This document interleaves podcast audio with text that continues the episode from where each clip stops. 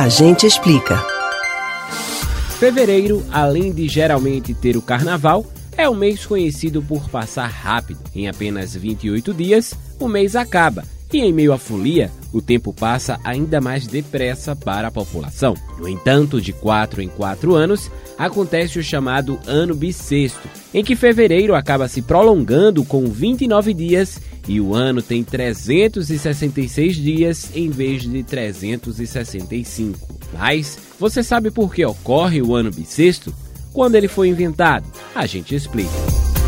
O que define um ano no nosso calendário civil é o tempo que a Terra leva para dar uma volta inteira ao redor do Sol, ou seja, um movimento de translação.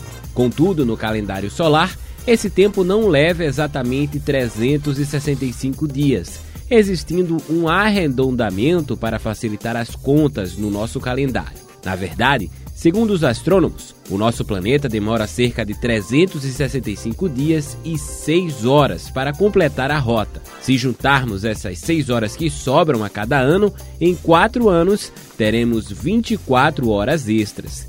Essa situação resulta em um dia a mais, fixado em 29 de fevereiro. Estas horas não podem ser ignoradas pensando até nas nossas estações. Isto porque dois fatores determinam se é primavera, verão, outono ou inverno em determinado hemisfério, sendo eles o eixo de inclinação da Terra e a posição do planeta em relação ao Sol. Se as seis horas extras de cada ano não fossem corrigidas, nosso calendário começaria a ficar atrasado em relação às quatro estações. A regra básica para saber se o ano é bissexto é ver se o ano é divisível por quatro, ou seja, números que, quando divididos por 4, dão resultados inteiros sem casas decimais. 2024 dividido por 4, por exemplo, resulta em 56, que é um número inteiro. Os anos bissextos foram incorporados pelo imperador Júlio César, que governou Roma de 49 a 44 a.C.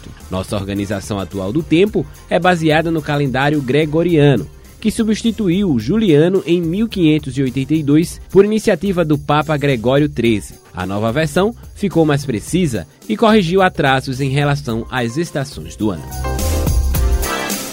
Você pode ouvir novamente o conteúdo desse ou de outros A Gente Explica no site da Rádio Jornal ou nos principais aplicativos de podcast, Spotify, Deezer, Google e Apple Podcasts. Kevin Paz para o Rádio Livre.